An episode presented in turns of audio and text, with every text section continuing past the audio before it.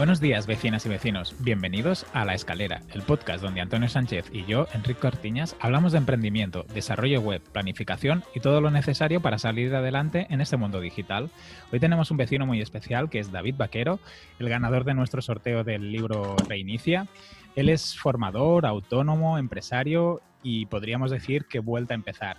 Es un convencido del software libre, apasionado de la tecnología, podcaster en República Web y últimamente hacedor de vídeos de divulgación en YouTube. Buenos días, Antonio. Buenos días, David. ¿Cómo estáis? ¿Cómo os ha ido esta semana? Buenos días, chicos. ¿Qué tal? Hola, ¿cómo andamos, gente? Buenos días, ¿cómo estás? Muy de pronto por la mañana, tengo que decir. Yo todavía estoy ahí medio tapado con las mantas. Mm, yo ya estoy. Desde las 5, Antonio, que está buscando frigorífico. Sí, porque ayer volví de, viaje y lo primero que escucho cuando abro la puerta es el, la bomba del frigorífico como estaba pidiendo auxilio.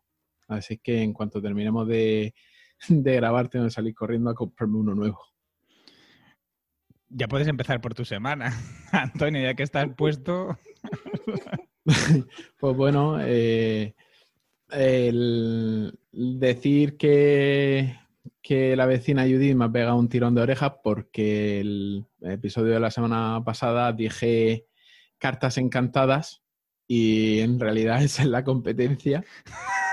Hostia, vaya fail, tío. Sí, sí, totalmente fail. Y, y la nuestra es cartapersonalizada.com. Lo que pasa es que como lo suelo aquí en, la suelo llamar cartas, la web de cartas, pues eh, cartas ya me sigue siempre con el nombre de la competencia, pero la nuestra es cartapersonalizada.com.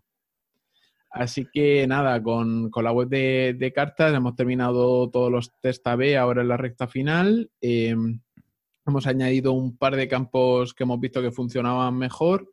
Hemos hecho modificaciones en la carta y al final del proceso hemos añadido como una previsualización para que el, para evitar esos correos que nos llegaban de, oye, que me he equivocado al poner esto aquí, quería poner otra cosa. Y, o sea, ahorrarnos un poquito el, tema de la corrección manual. ¿Y os está funcionando? Eh, lo voy a lanzar eh, ahora. Ah, vale, vale. Vale, pensaba que este ya estaba puesto. No, no, he estado esta mañana preparándolo y está en el servidor de desarrollo. En cuanto terminemos lo subo. ¿Y qué más tienes por ahí de trabajo y qué, pones aquí en el guion? Bueno, pues me ha salido un nuevo lead de colaboración con un gestor de proyectos. Todavía no puedo decir nada porque a lo mejor se me echa para atrás en el último momento. Y lo que estoy haciendo es redactar un presupuesto barra contrato de colaboración para distribuidores y gestores de proyectos de cara al 2020 con un desglose de partidas, una especie de cuadro de posibilidades, de opciones, para que ellos, sin tener que estar preguntándome cada una de las veces, oye, ¿cuánto vale esto? ¿Cuánto vale esto otro? Pues ellos con este cuadro de posibilidades podrían hacer como un presupuesto basándose en, mi, en mis tarifas. Ah, qué bueno. O sea, les pasarás como una guía de precios, ¿no? Para que ellos puedan ofrecer tu parte directamente sin estar preguntándote, oye, ¿por cuánto me...? Qué bueno, tío. Es muy buena idea y, que creo que te puedes sacar trabajo aparte. Sí, porque al final el, chico al tenerlo ahí disponible cada vez que... Porque él no hace página web en sí, él subcontrata esa parte. Entonces, al tener mis tarifas ahí, pues se ahorra de estar esperando que otra persona le dé presupuesto. Qué bueno. Bueno, pues esta semana he estado un viaje de relax con toda la familia en Jaén. Hemos tenido cena de noche vieja en la que hemos ido 22 personas y un perro. Imagínate, como ya no cabíamos en ninguna casa, al final optamos por irnos a la agencia de, de viajes de la tía de Judith y, y ahí hicimos, o sea, quitamos todas las mesas, todo, ahí hicimos un espacio grande para meter la mesa para las 22 personas, porque si no, imposible. Y por último, voy a empezar a, a redactar protocolos eh, en Notion para crear un knowledge base. Al final, lo que quiero intentar es establecer como un sistema para cada una de las cosas que hago. Por ejemplo, nuevo cliente, pues si hay que darlo de alta en el CRM, añadir los datos, etcétera, etcétera, etcétera. Lo que quiero hacer es como una especie de checklist, ¿vale? para que en un futuro poder delegar ciertas tareas repetitivas. O sea, para que alguien que entre nuevo a trabajar contigo, ¿no? Te puedas hacer un proceso de onboarding, ¿no? Y así, si tiene que hacer... Correcto, sí, sí. Esa es la idea. Esa es la idea. O si subcontrato un administrador virtual, por ejemplo, en Madrid, cuando estuvimos en el Airbnb de Sin Oficiners, eh, tuvimos la oportunidad de conocer a Javi Santos, ¿vale? Que tiene una empresa de, de administradores virtuales. Entonces, por ejemplo, si quiero que una persona me gestione cierta tarea, con pasarle acceso a ese knowledge base, él con leerlo y seguir los pasos, él podría perfectamente, cualquier persona, ¿sabe? Un secretario virtual podría ah, realizar esa tarea por mí. Pues no tiene mala pinta, entonces. No, no, muy, muy interesante. A ver cómo, lo montas y ya nos contarás qué tal, que, cómo te funciona. Ya os contaré. ¿Quieres comentarnos tu semana, David? Sí, ya que estamos todos, pues nada. Pues venga, vamos a explícanos qué has hecho esta semana. Bueno, pues resulta que me entró un lead hace, hace un tiempo, ¿no? Eh, de intentar montar una especie de unión, ¿no? Entre un WordPress, con el WooCommerce, con un Moodle montado para montar una especie de academia virtual, pero enfocado a temas de Machine Learning y Big Data, ¿no? Eh, para, poder hacer, pues cursos que sean de, Big Data directamente dentro de la web.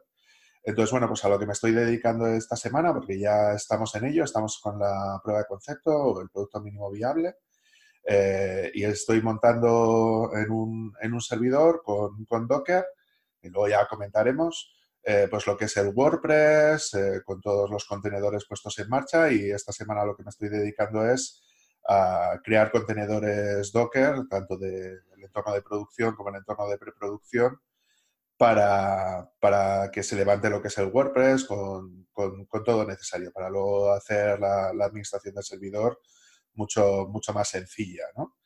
Eh, eso es, lo, eso es a, lo que estoy dedicando los primeros días ahora. Y luego, pues bueno, eh, estoy preparando lo que son los manuales de un módulo que estoy dando para, para Gestamp, que es una empresa que se dedica a temas de, de fabricar piezas para automoción, que han hecho una especie de como de ruta formativa o itinerario formativo. Eh, entonces me faltan dos módulos por dar, que es el módulo de backend y el módulo de Big Data, y estoy ahí haciendo lo que son los, los manualillos, ¿no? De, los manuales de, formación. Sí, lo que son las unidades didácticas. Estoy haciendo, pues eso, las presentaciones, los ejercicios, los ejemplos ¿no? para esos dos módulos que empezaré a partir del 7 de enero, que los profesores ya sabéis que, tenemos la suerte de que tenemos muchas vacaciones, pero luego las vacaciones son para trabajar igual. Entonces, bueno, pues estoy aprovechando para esas cosas. Luego, eh, si, estáis siguiendo lo que es el blog de cursos de desarrollo, estoy montando un, servidor aquí en casa para que haga de NAS, ¿no? Entonces me he cogido un, un ordenador de segunda mano, de estos que están tiradísimos de precio eh, por, las webs, en una web que se llama PC Portátil, si no recuerdo mal, .com. Y nada, me he comprado un servidor Dell que nuevo cuesta unos 1.500, 2.000 pavos por 200. Eh, y nada, le he metido ahí chorrocientos mil millones de discos duros de 4 teras y, nada, se ha convertido en mi servidor NAS. Pero como tiene la posibilidad de, poder instalarle cosas, pues ya le he instalado Open Media Vault, que es un software que te permite hacer una gestión de NAS, o sea, lo que sería un Synology o un QNAP, ¿no? Para que me entendáis, eh, pero que está basado en Debian, ¿no? Entonces está guay porque te permite hacer toda la gestión de, pues eso de controlar lo que es el RAID, con todo lo necesario para poder funcionar, tener carpetas compartidas y todo lo demás. Sobre eso lo que he hecho ha sido instalar Nextcloud, que es un software que te permite básicamente tener algo parecido a una especie de, Google One, eh, o sea, una especie como de carpeta compartida en la nube, ¿no? Es decir, sería como tener una privada de, para datos donde puedes dar de alta usuarios y los usuarios pueden sincronizar sus datos con el servidor, puedes manejar calendarios, puedes manejar email, la verdad es que es una solución súper completa. Le he instalado también un servidor de GitLab para tener un GitLab privado para, para, para mí, donde dar de alta lo que son los proyectos con todo lo demás. Y ahí, y ahí estoy, pues eso, se, eh, securizándolo y haciendo toda esa historia. Y luego, bueno, pues también estoy aprovechando para, para ir mejorando lo que son los temarios y los materiales a nivel de marketing, para que cuando me llamen los clientes, pues eso, tenga ya las fichas de producto, de los cursos, ¿no? De lo que me, pueden llegar a pedir, pues eso, de irlas renovando y, sobre todo, bueno, pues estoy aprovechando para actualizar un poco visualmente lo que son esos materiales. No sé si luego lo... Ah, di, Antonio, que ya ibas a lanzar tú también una pregunta. Ataca. Sí, no, le iba a preguntar qué ve de positivo el tener un servidor físico en casa.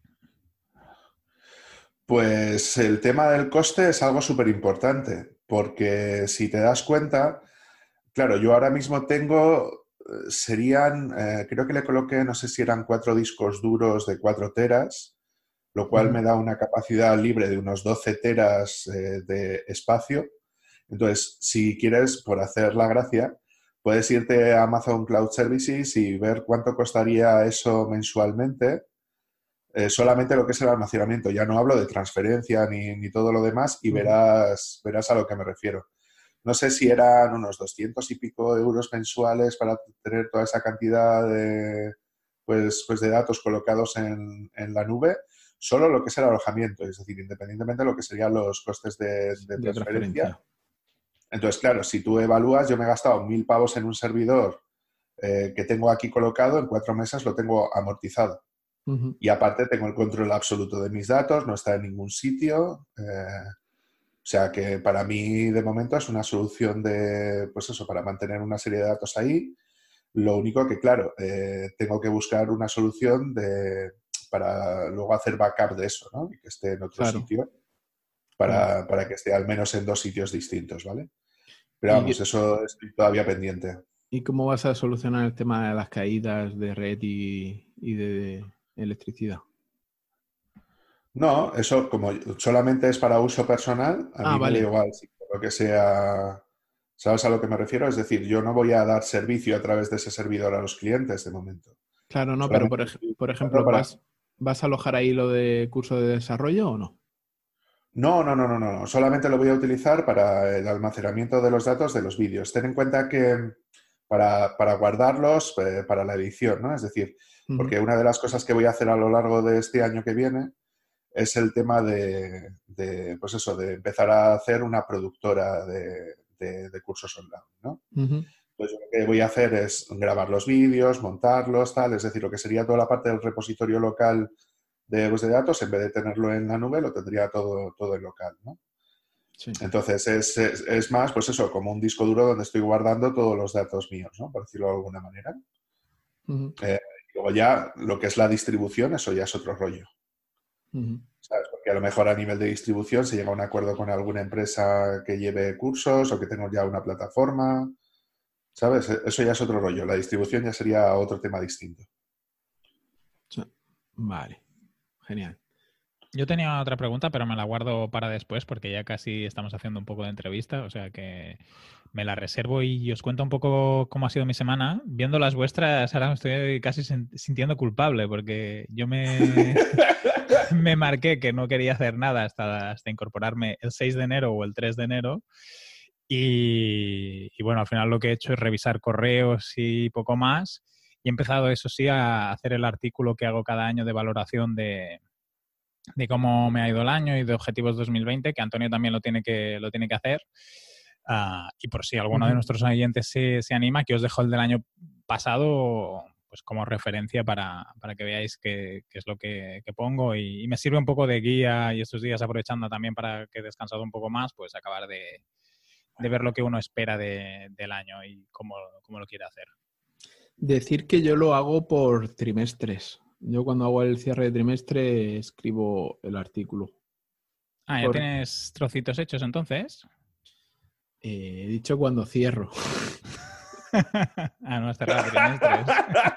Hay trimestres que ya tendrían que estar cerrados. ya, seguramente. El, el, mío, de momento, todos los. Bueno, es que el problema de, de, cartas es que siguen entrando hasta, hasta el 31 a las 12 de la noche. Entonces, hay poco. Hasta que no salte el año, no puedo dejar de ponerme a, hacer eso. Lo único, que, lo único bueno es que, como lo tengo medio automatizado con Integromat, la única parte que me, lleva, que me queda por contabilizar lo, sacaría en, en 20 minutos. Vale, yo tengo que decir que el artículo no es solo profesional, en el de valoración profesional, sino también tiene una parte personal mm, de formación, de pues, poder pasar más tiempo viajando, cosas así. ¿eh? También no solo es facturar o clientes, y, sino un enfoque... Bueno, al final es eso, ¿eh? que esta diferenciación de profesional a personal también es un poco subjetiva, porque al final en la vida todo es vida y, sí. y hacer estas distinciones es un poco extraño al final. ¿Quieres pasar a la comunidad, Antonio? Venga, eh, nada, simplemente comentar que a raíz del último episodio del podcast, eh, Javier Archeni comenzó una especie de debate en la que cada uno de los vecinos ha dado su punto de vista sobre el tema de, de las meetups, sobre la asistencia, sobre la proporción entre gente que está suscrita a ese meetup y luego los, los asistentes reales.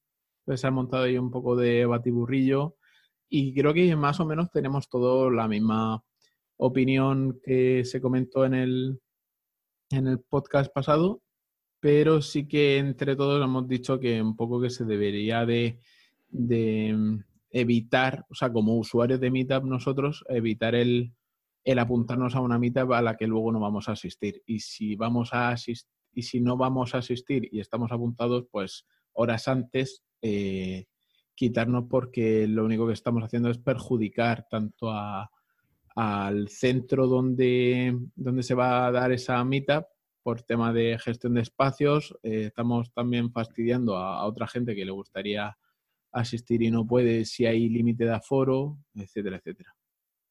Tú, David, organizas meetups, asistes a meetups. Eh, tengo un problema importante para asistir a los meetup y es que normalmente no tengo ni puñetera idea de cuándo me van a dar las formaciones. Entonces es muy, o sea, tiene que ser algo como una especie como de coincidencia. Eh, de que esté en el sitio, haya, esté libre el meetup de turno o, la comunidad de turno eh, para poder asistir, porque normalmente no, no tengo claro cuáles son mis fechas porque yo vivo siempre como con dos o tres meses de planificación, pero hay veces que, pues eso, la mayor parte de las o son por la mañana o son por la tarde, y claro, tiene que coincidir en el sitio donde yo estoy. Porque claro, yo me muevo por todo el territorio nacional, entonces un día me pillas en Málaga, otro en Valencia, otro en Bilbao, otro en tal. Entonces es como mucho más, mucho más complicado poder saber si quiero asistir o, no, o si puedo asistir o no a un, a un mitad de turno. Pero bueno, siempre que puedo, siempre intento ir para, intentar hacer algo de networking y conocer un poquito a la gente, pero claro, es mucho más, es mucho más complicado de seguir. Pero me gustaría, ¿eh? es decir, si yo, sea, tanto dar conferencias, ya lo he hecho ya muchas veces, tanto dar conferencias como, como asistir, además participar, que me encanta participar en los meetups, pero, pero por el tema profesional lo tengo bastante complicado. Javier Archini, que es compañero tuyo en el podcast de, República Web, ¿cómo empezasteis a colaborar? Porque él inicialmente diría que estaba solo con Andros, ¿no? De hecho, él antes estaba solo. Eh, Completamente solo, es verdad, sí, cierto. Sí, sí, correcto. Entonces, por lo que tengo yo entendido, por lo que me han estado comentando, eh, como que Andros era un oyente, que quiso empezar a colaborar con él y tal, pues en mi caso fue bastante parecido hicieron un programa de, temas de testing y tal, estuve comentando algunas historias que, pues, que podría estar interesante de poder ver. Eh, hablamos como de poder colaborar inicialmente para un programa y fíjate, ahora soy como parte de la comunidad de, los podcasters. Eh, así que, o sea, que de una colaboración puntual y tal, al final me, me, he animado y la verdad es que son una gente que son encantadores. Eh, tanto Javier como, como Andros, o sea, me, han, acogido en su seno y, la verdad es que estoy como, súper contento. ¿Sabes? Porque yo tengo unas opiniones como muy fuertes de vez en cuando para hablar de cosas. No sé si habéis escuchado el, último podcast. Mm, el em, último todavía no. No. Vale, pues, pues, pues hay algunas cosas como que digo que hay gente que tiene que morir y cosas de ese estilo. Entonces, eh, Por eso preguntabas eh, antes lo de la bomba. claro, claro. Em, bueno, pues entonces que hay algunas cosas, pero bueno, que yo creo que es muy interesante porque ellos tienen una perspectiva más de marketing, de diseño, más parte de programación que de Andros también, pero yo tengo una perspectiva, pues eso, más de formador y más de tecnologías, más rollo Java y, cosas de ese estilo, y yo creo que hacemos un, un, trío curioso, ¿no? A la hora de, hacer estas cosas. Pero vamos, fue, fue, o sea, porque esta gente es súper abierta, eh, que los valencianos tienen, tienen cosas así. Eh, si fuera en País Vasco sería imposible hacer algo así. Con, lo de meterte en una cuadrilla de vascos, eso, eso, es, eso es imposible. Si os queréis reír podéis buscar en YouTube Vaya Semanita, que es un, programa que hacían en la, en la ETV vasca, eh, buscando cosas de ese estilo para que veáis cómo son las cuadrillas allí. Y vamos, eso es como sagrado. Es decir, entrar dentro de una cuadrilla es casi, casi peor que darse de baja de una compañía telefónica. Así que más o menos para que os hagáis la idea. Bueno, ya que Quique ha roto el hielo con las preguntas, eh, ¿qué prefieres, eh, música o podcast? Yo soy más de podcast que de música, aunque he sido DJ, entonces parece un poco contradictorio. Em, eh, pero sí, sí, últimamente soy más de podcast que de música porque me gusta estar bien informado y lo estoy sustituyendo. Últimamente música poquita y, la verdad es que es una lástima porque me gusta mucho. ¿Pero te lo pones para trabajar los podcasts? No, los podcasts los utilizo para cuando me tengo que desplazar a hacer una formación presencial a un sitio, pues tú imagínate que me dicen, David, tienes que ir a Málaga la semana que viene. Y yo, ok, ¿me pagáis a B? No. Vale, voy en coche. Eh, no, no, pero yo normalmente suelo preferir conducir antes que utilizar transporte porque me gusta conducir. Entonces, imagínate, un viaje Salamanca-Málaga igual son siete horas.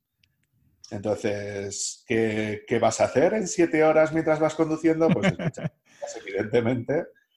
¿Sabes? Entonces, pues me pongo la escalera, me pongo programar es una mierda, me pongo el último República a ver qué tal ha quedado, eh, cosas de ese estilo.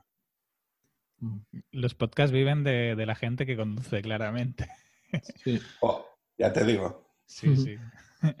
Y cuando estás así fuera, por ejemplo, cuando estás en Málaga, si estás una semana, aparte de supongo visitar la ciudad, si es que no la conoces, ah, ¿cómo aprovechas de, el tiempo visitar, libre? ¿qué? ¿Perdona? Si visitas las ciudades, ¿no? al final de las formaciones o, no te da ni tiempo para eso, te vas al hotel y a dormir. A ver, eso depende mucho de la formación y de si tengo que preparar cosas o no. Entonces, si es un curso, por ejemplo, que he dado ya siete veces, pues no tengo nada que preparar, llego, lo doy, punto, y me da tiempo, pues eso, a ver la ciudad o a ver un poquito qué es lo que, es lo que tengo. También depende mucho de las horas de la formación, porque hay veces que lo mismo me dan un curso que tengo que dar ocho horas de formación al día. Entonces, claro, ya no tienes ganas ni de salir. ni de ver. polvo. Claro, estás, tú, tú, imagínate una semana, ocho horas de clase al día, 40 horas de formación, acabas muerto. Entonces, eh, lo, lo, único que te apetece es llegar al hotel, hacerte un ovillo encima de la cama y decir, ah, agua caliente, quema bebé, agua caliente, quema. Em, pero vamos, eh, y luego ya, sí, claro, si ya estás en un sitio, una formación que hayas dado durante mucho tiempo y tal, eh, pues sí, sí, sí te da tiempo y hacer alguna cosilla. Pero vamos, en línea general no me suele dar tiempo que vas a tope, ni pelis ni series. Eh, llegas a hacer la formación y dormir y, a seguir. Lo, máximo que suelo hacer es ponerme YouTube eh, para mientras que estoy cenando o lo que sea, para intentar relajar un poquito la mente y, para de contar. ¿Y en YouTube qué ves? ¿Entretenimiento o formación? Pues utilizo mucho YouTube para formación, porque encuentro cosas que son muy interesantes en YouTube de gente que ya ha hecho cosas, eh, porque yo me autoformo, es decir, yo no, yo no suelo asistir a cursos para hacer cosas, entonces normalmente utilizo vídeos de YouTube para que me enseñen a hacer alguna cosita o algún tema. Y, y sí, para ratos libres sí, yo lo que me suelo poner normalmente es, es por maníacos, que es un programa que hacen en directo en Twitch que hablan de deportes electrónicos, principalmente de, LOL, de League of Legends, que es una especie de batillo y tal, que está guay y es lo que suelo ver habitualmente por YouTube. Y últimamente vídeos de hidroponía, eh, que nadie piense mal. Es un hobby que te has buscado así nuevo. Sí, sí, sí, me ha dado por intentar cultivar plantas en casa no recreativas. Eh, eh, plantas eh, de tipo aromáticas son las que estoy probando y lechuguitas. Estoy cultivando lechugas, cultivando albahaca, cultivando orégano, cultivando perejil, cultivando... El orégano y el perejil son sinónimos de plantas recreativas. ya, pero no, en este caso es perejil para mezclar con para una comida. Pero no, no, no. Eh, me, he comprado una variante, una que es de, albahaca genovesa, que son de hojas así como súper grandes y tal, y luego de orégano de hoja chiquitita, y luego que es el perejil y el, y el, y el coriandro, que es el tal, y que está, bueno, están germinando en las semillitas. ¿eh? ¿La, ¿La, elección de hidroponía frente a otros métodos de cultivo es por espacio? Es por espacio, es por probar cosas nuevas. Eh, yo siempre he sido una persona con la mente como muy inquieta y sobre todo es por, tema de poder cultivar dentro de casa. Entonces, si vas a cultivar dentro de casa, eh, claro, necesitas tener, pues eso, una, ventana, que le dé sol a la porque claro, a menos 3 grados ya ves tú qué cojones vas a poder cultivar ahí, ahí dentro. Y, nada, pues era para, probar cositas nuevas. Eh, soy una persona así, un culo inquieto que se dice. Bueno, yo voy a tirarle la piedrecita a la vecina Judith, a ver si, me da permiso para que yo también pruebe la hidroponía, que me has estado comentando. Antes de empezar a grabar hemos estado comentando y, joder, es súper interesante. Y encima que, que el IKEA tiene su propio kit de hidroponía, pues es mm. facilísimo. Ese, kit para empezar, la verdad es que está muy bien. ¿eh? Es decir, puedes empezar, la verdad es que con bastante poco dinero. Lo que es el semillero, no sé si son 10 euros y el sitio luego de la mesa de cultivo, no sé si son 5. Lo único que necesitas es comprar lo que es la, solución nutritiva que se dice, ¿no? Que es lo que le echas a las plantas para que tengan los nutrientes eh, necesarios y, y, con esas tres, cuatro cositas más los sitios donde colocar las semillitas, que es lana de roca, tal, y con eso puedes empezar. ¿sabes? Luego ya, claro, si ya te pones ahí en serio, ya puedes coger cosas mucho más tochas, ¿no? Como cogerle, ponerle luces de cultivo o lo que sea, o incluso puedes hacer, pues que, por ejemplo, que para plantas más grandes, ¿no? Que puedes utilizar, por ejemplo, puedes cultivar tomates, puedes cultivar pimientos y cosas así. Eh, lo único que, que, necesitas mucho más, mucho más espacio. Entonces, los sitios donde lo haces tiene que ser como mucho más grande, tiene que tener un sustrato. Bueno, cositas que uno aprende a través de YouTube. Pero eso sí, las mejores guías, las de marihuana. Esas, esas en YouTube son las mejores guías para que sepas cómo tienes que hacer las cosas. La marihuana para aprender. Sí, sí, sí. Los vídeos de marihuana son los que mejor te van a explicar cómo funcionan los cultivos estos. Antonio, ya sabes. Eso no se lo digas a Judith, que entonces te, te veta la, hidroponía. No, hombre, yo creo que a lo mejor no sabrá diferenciar. Digo, no, esto, esto, es albahaca, albahaca sudamericana. Ay. Pues si queréis entramos un poco a la chicha, David. ¿Y quieres contarnos cómo te ha ido, ya que la semana que viene, que es cuando Antonio y yo hablaremos sobre nuestro 2019 y nuestro 2020, ¿quieres contarnos un poco cómo ha sido este año para ti y qué esperas del siguiente? Pues mira, ya que me lo habéis hecho hacer, me habéis hecho ya la investigación para hacer el, el post que quería hacer en la web. Eh, pues mira, la verdad es que ha sido bastante, bastante currele eh, todo este 2019. Ha sido sobre todo formación, que un 90-95% ha sido de temas de, eh, pues de formación y algún proyecto suelto que he tenido que hacer a nivel de mantenimiento, tanto de Drupal como, como de WordPress. Respecto a los cursos, he hecho una especie como de ranking de los cursos que más me han pedido a lo largo de este, de este 2019 y han sido principalmente cursos de Angular, cursos de, API REST Java, eh, además normalmente con Spring y con microservicios, que han sido seis. Me han pedido cinco cursos de MongoDB, cuatro cursos de, de Node.js y de Express, cuatro cursos de Docker, cuatro cursos de Córdoba y de Ionic y tres de Machine Learning. Son, como los, los, top que, me han pedido para, para, para, este año, ¿no? Y la verdad es que ha estado, estado bastante bien porque he repetido bastante curso, lo, cual me ha dado, pues eso, para visitar sitios. David, ¿Angular es la formación que más te piden porque es el lenguaje de programación que se está utilizando más o simplemente es por el tipo de empresas a las que contactas o te diriges?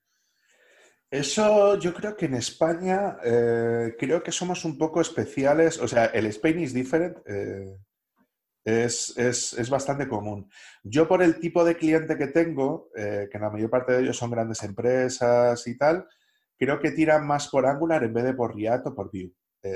Por la manera que tiene de funcionar y por cómo son la, tipología de los proyectos que se suelen hacer más, más de cara a la intranet y tal, aunque sí os puedo decir que no solamente son proyectos para intranet, sino que algún banco de este país utiliza Angular, tanto para el terminal financiero que se llama, que es el software que utilizan en las oficinas de banca para, tratar, ¿no? Para hacer las transferencias o los datos de los clientes, ¿no? O sea, para hacer toda la gestión de los clientes se utiliza Angular.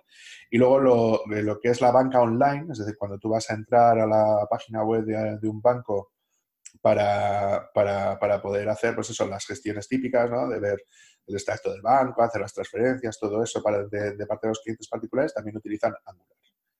Eh, es un banco potente, o sea, no es un banco chiquitito ni, nada parecido. O sea, que yo creo que a nivel de España, yo creo, por los estudios que he estado haciendo de mercado, eh, tanto a nivel de ofertas de empleo como de, como de los cursos que a mí me piden, Angular está muy por encima de React y muy por encima de Vue. Es decir, Aquí en España, por lo que yo he visto, Angular es mayor que React y React es mayor que Vue. Ya sabes, Antonio, a meterle caña al Angular. Sí, solo me faltaba eso.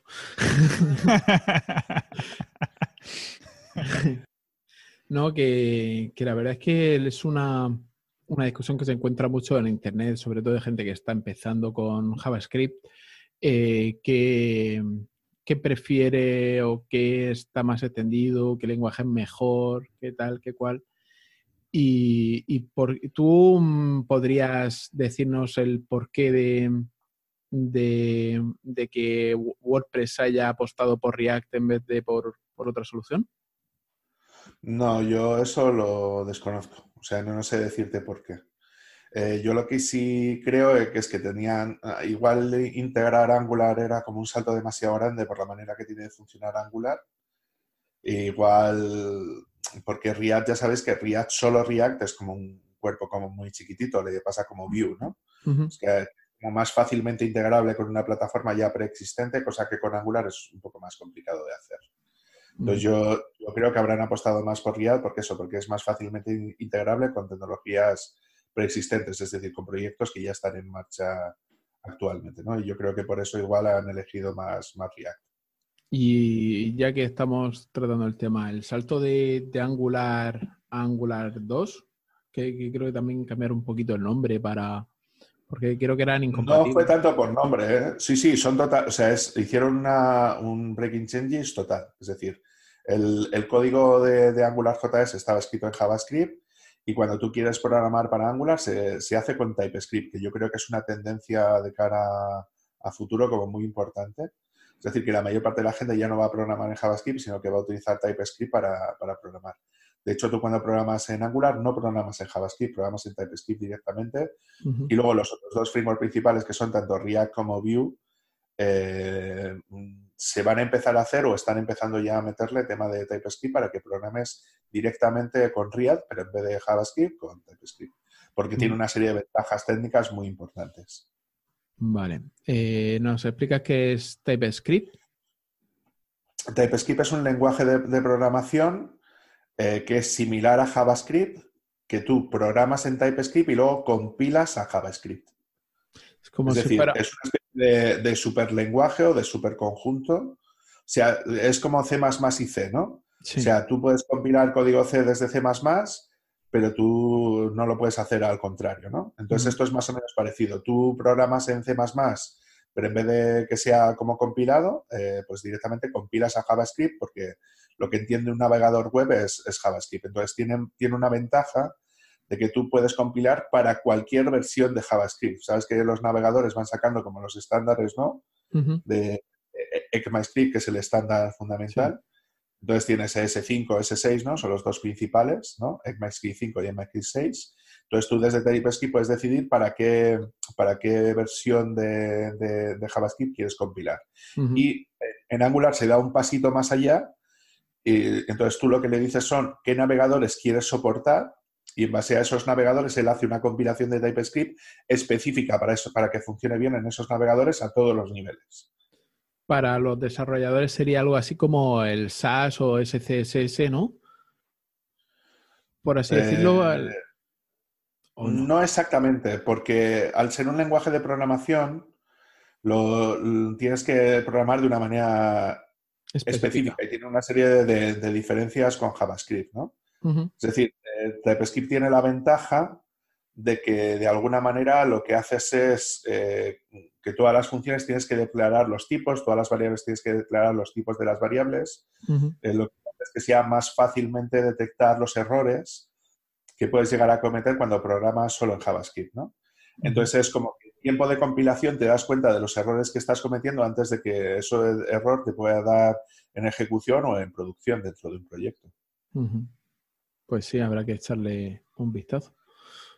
¿Quieres seguirnos contando cómo ha ido tu año después de esta masterclass de programación? bueno, pues claro, yo, este año me he incorporado a, a, República Web, que bueno, como lo hemos comentado con anterioridad, tampoco me voy a extender mucho más, pero bueno, para mí ha sido muy importante porque llevaba como mucho tiempo sin participar en comunidad y cosas de ese estilo y la verdad que ha sido como un viento de aire fresco, o sea que para mí ha estado bastante bien. Y bueno, luego por el otro lado eh, he sacado las métricas de la web, ¿no? Que esto que ha sido como muy, muy interesante de poder hacer. Eh, entonces, si, si, queréis, os doy un poquito de cifras de, de las estadísticas de, de, la web de cursos de desarrollo. Genial. Vale, pues mira, para que veáis más o menos, eh, en este último año he tenido como un tráfico directo del 40% y un orgánico del 45%. Yo achaco a que a que ese 40% de, de, tráfico directo son de todos mis alumnos, básicamente. Eh, y luego tener un orgánico del 45, la verdad es que está bastante bien, es decir, que, entra bastante gente. ¿no? Luego, por el otro lado, eh, tengo como un 20% de, usuarios nuevos eh, respecto a lo que tenía antes. la, he tenido una subida de visitas del 35% respecto al año anterior. El número total de páginas vistas de este año está superando las 40.000 y solo en el blog eh, he pasado de, de, 5.400 visitas que tenía al año a más de 8. Entonces, la verdad es que ha sido un año bastante bueno de, crecimiento de lo que es el blog a nivel de, a nivel de recursos, ¿no? O sea que en ese sentido, pues está bastante guapo. ¿Cuántos artículos nuevos has hecho este año? 52. 52 a la semana. Ostras, sí, lo único que la mayor parte Sí, bueno, también te digo que han sido esos 52 han sido prácticamente en el último cuatrimestre del año. ¿Ha sido porque tenías más tiempo y así o simplemente por, porque te lo habías planificado de esta manera? No, la verdad es que a la vuelta de septiembre tenía ganas de poder retomar lo que es el blog con todo lo necesario, entonces ya estaba metiendo cositas eh, eh, para poder hacer. Veamos, hay, hay gran parte de las publicaciones han sido de un curso gratuito que he dejado de Drupal 8 dentro de la web eh, eh, porque la mayor parte de los materiales que yo hago son materiales libres y tal. Entonces, en este caso, como ya tenía los de Drupal 7, ha sido como una actualización a Drupal 8, porque me tocó dar un curso de, Drupal 8 ya, ya, este año, entonces hay 10, 12 artículos que son de eso, pero luego todo lo demás han sido artículos de creación nueva eh, y la verdad es que ha estado bastante bien. ¿Cómo, buenas cifras, la verdad. ¿Cómo te planificas el, el escribir? ¿Te, te prepara, o sea, te dejas un, un, tiempo a la semana para ponerte a escribir o simplemente encuentras... Yo lo que suelo hacer es, yo lo que suelo hacer es que intento, si la semana no es muy complicada, es decir, si no tengo que preparar muchas cosas para el curso, intento aprovechar entre semana para, para poder escribir cosas, ¿no? Y si no, si la semana ha sido infernal, pues lo que intento hacer es el fin de semana, sábado por la tarde o el domingo más o menos, para ponerme a hacer e intento escribir pues uno o dos artículos. Ahora con el tema de que estoy con el estudio este de las tecnologías más usadas en Internet, yo creo que tengo ahí para bastantes artículos para poder llegar a, subir al blog de cosas que son interesantes. Eh, porque lo que hice fue un estudio, un site project, eh, no sé si lo escuchasteis, con, con, todas las tecnologías que hay en Internet. Entonces tengo como 1.300.000 sitios analizados del top de Alexa y, lo que, y lo que estoy haciendo ahora es sacar como artículos personalizados como por tecnologías, ¿no? Es decir, pues WordPress, ¿cuánto, cuánto uso tiene, no? O, por grupos de, o por grupos de tecnología, sería por CMS, por bases de datos, por lenguajes de programación de backend, por, por frontend. Y así pues voy a sacar una serie de artículos bastante grande. Luego tengo una serie de artículos también que me está dando bastante, bastante visibilidad que es el tema de los artículos que tienen que ver con arquitectura web, porque mucha gente intenta iniciarse en la web, pero no tiene muy claras lo, que son las, ¿cómo decirte? Eh, las bases de cómo funciona la web a nivel de frontend, a nivel de backend, a nivel de servidores, ¿no? que es lo que vamos a hablar hoy. Eh, entonces, bueno, es una serie de artículos de, ese estilo. Y, luego, bueno, pues ideas o, pues, cosas que tengo que hacer. Por ejemplo, tengo un artículo que me gustó mucho fue una, una, pregunta que me hizo un alumno, ¿no? Que era un alumno de administración pública, de estos que igual tienen que sacar un concurso público o para poder que una empresa ¿no? les haga algún producto, algún servicio de, pues de desarrollo para la administración pública y que me preguntó, oye, ¿tú qué le pedirías a una empresa ¿no? que, que pudiera llegar a solicitarle? Y tengo como un artículo donde lo que digo es, es, eso, es qué es lo que yo exigiría ahora en 2019 eh, a una empresa que, va a hacer un proyecto de software para mí, ¿no? ¿Qué, es lo que le exigiría? Una especie como rollo de buenas prácticas y, pues eso, de tener el control de, ese tipo de cosas. Interesante. ¿Nos pasarás el link para que lo pongamos en las notas del programa? Cuando lo tenga hecho. Sí, claro. No, no, no, está hecho. Solamente tengo que pasar. Claro, claro. Eh, que por eso te digo que hay algunas veces que los propios alumnos me, dan ideas para, para, contenidos que pueda subir a la web y más o menos en base a eso también voy haciendo, porque si son preguntas que me hace un alumno, seguramente es porque haya otra persona ¿no? que pueda resultarle interesante esa, esa información y, por lo tanto, bueno, pues una manera de, pues de poder hacer cosas de ese estilo, ¿vale? Y entrando en el 2020, ¿qué es lo que esperas de este año que viene? Bueno, pues la verdad es que me gustaría poder crecer, eh, porque ahora mismo estoy en un formato de, autónomo, ¿no? Donde algunas veces contrato algún, alguna persona extra, ¿no? Para poder dar formaciones, pero me gustaría, pues eso, buscar compañeros de viaje. Es decir, eh, tengo colocado un, modelo de negocio de lo que es dentro de, dentro de la plataforma eh, porque claro, tengo un Moodle montado, que hay un montón de, pues, de contenidos ahí, hay, metidos, ¿no? Como un montón de cursos. Entonces lo que quiero es poder rentabilizar todo eso y poder crear alguna especie como de comunidad de profesores, ¿no? Que, me permitieran de, de, alguna manera pues, pues poder establecer ese modelo, ese modelo de negocio. Entonces, donde se diga, pues prácticamente, pues qué es lo que se queda cada uno, pues por ejemplo, tú imagínate, ¿no? De que hay una persona que, que tiene un cliente que quiere dar un determinado curso, pero no tiene la capacidad de poder hacerlo, ¿no? Pues qué porcentaje se llevaría esa persona por el hecho de haber hecho la venta, ¿no? Eh, si yo, por ejemplo, estoy un creador de, pues, de contenidos, pues qué porcentaje me podría llevar por la creación de los contenidos de las ventas de un determinado curso. Si yo soy un formador, pero tengo mis contenidos propios, pues, pues cuánto me llevaría por aportar los contenidos y por dar las clases, ¿no? Entonces, la verdad es que creo que es un modelo de negocio, además que con cifras que creo que son como muy razonables, o sea, porque yo me he llegado a encontrar casos donde te contrata una empresa y a lo mejor de lo que le paga el cliente, pues a ti te queda nada, prácticamente un 30, un 40 o como mucho un 50% de la formación, si tienes suerte. Lo normal es que te quedes solamente con un tercio de lo que es la, la, formación en sí. Y yo lo que propongo es pues como un modelo de negocio un poquito distinto donde sea el reparto pues como un poco más justo, ¿no? Para que cada una de las partes que hace ese tipo de cosas haga ese tipo de temas. Entonces, eh, crear como esa red de, pues, formadores donde, podamos compartir no solamente recursos, ¿no? es decir, de acceso a los contenidos, sino también podamos compartir clientes y que si traes tú el cliente, pues te llevas tu porcentaje. Eh, es decir, que, que, podamos hacer un poquito rollo de comunidad.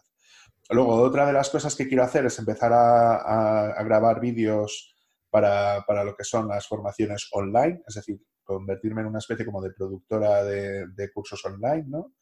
donde podamos pues eso, grabar los vídeos, hacer el montaje de los vídeos, el empaquetado de esas unidades para luego poder venderlas en, pues en distintas plataformas, eh, pues es, yo que sé, rollo Udemy o cosas de ese estilo, pero también en plataformas que se utilizan tanto en administración pública como empresas privadas, ¿no? Que venden cursos aquí en España. Y, pues luego por el otro lado es de que yo pueda ofrecer a través de mi propia plataforma eh, también esos cursos, ¿no? Es decir, que se pueda llegar a empaquetar ese contenido y poder colgarlo en cualquier plataforma. Y luego, bueno, pues eh, otro de los objetivos que tengo puestos es el de buscar nuevos canales de venta, es decir, nuevos sitios donde puedo llegar a vender mis, mis productos y servicios, porque Ahora mismo, por ejemplo, estoy trabajando fundamentalmente para empresas privadas, pero quiero empezar a trabajar también para, para, públicos, ¿no? Para, para, eh, o empresa pública o administración pública, ¿no? Porque son clientes que te suelen pedir cosas nuevamente de año en año y que son relativamente eh, fáciles de conseguir esos concursos porque los precios con los que yo trabajo soy súper competitivo. O sea que en ese sentido la verdad es que bastante bien. Eh, y más o menos eso es lo que yo tengo previsto para, este año.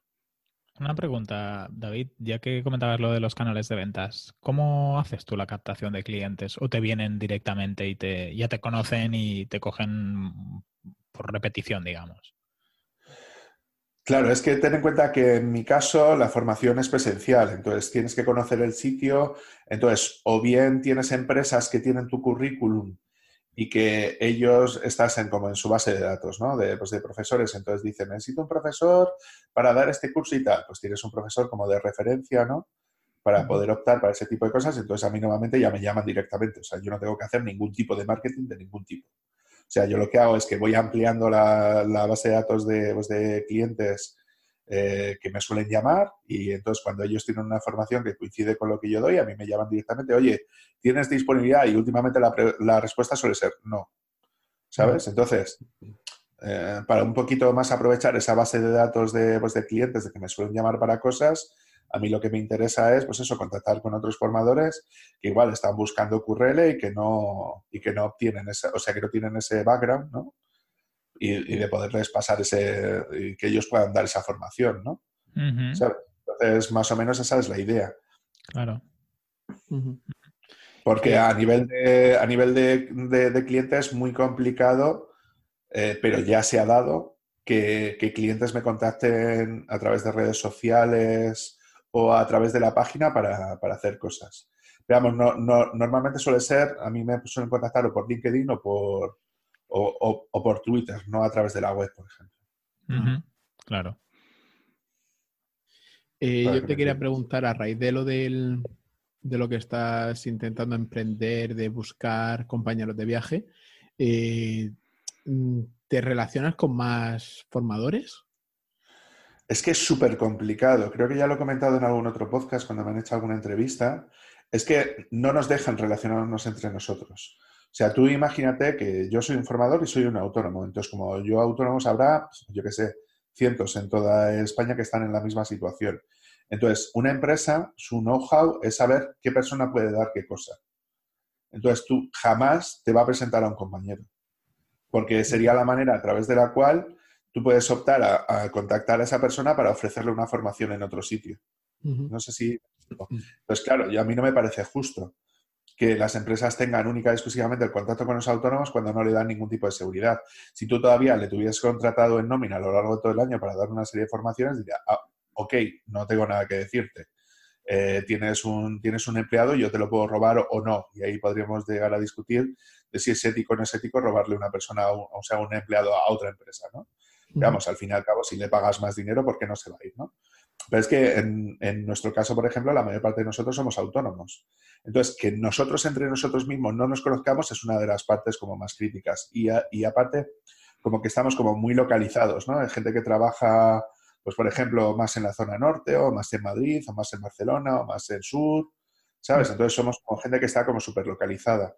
Eh, y yo creo que sería súper interesante que hablásemos entre nosotros y, crear como esa comunidad, ¿no? Pues de formadores donde tú puedas decir, oye, me han ofrecido este curro a tal, pero yo no puedo por no sé qué, y que puedas pasarle curro a otra persona, el establecer unas reglas mínimas de funcionamiento, pues de los porcentajes que se lleva cada uno por hacer cada cosa y, hacer un poco, pues es una comunidad de, profesores que nos dedicamos a, a la tema de, la formación para el empleo, porque, porque es que no tenemos posibilidades de contactar entre nosotros porque a las empresas no les interesa que nos que contactemos entre nosotros.